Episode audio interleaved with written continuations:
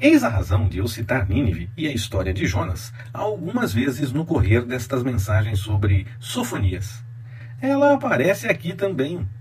Sabemos que nos dias de Jonas houve perdão, mas realmente chegou o dia em que Nínive foi destruída.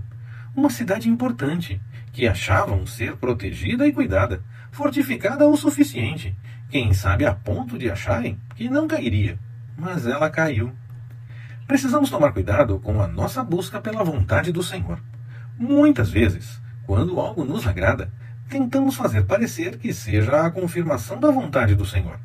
Tentamos transformar o nosso desejo em vontade do Senhor. Temos que deixar isso de lado.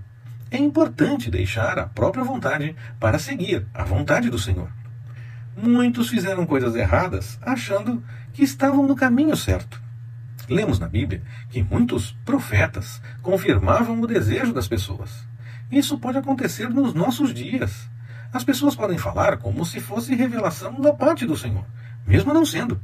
E na Bíblia ainda lemos que muitos profetas acabaram desprezados porque diziam coisas duras.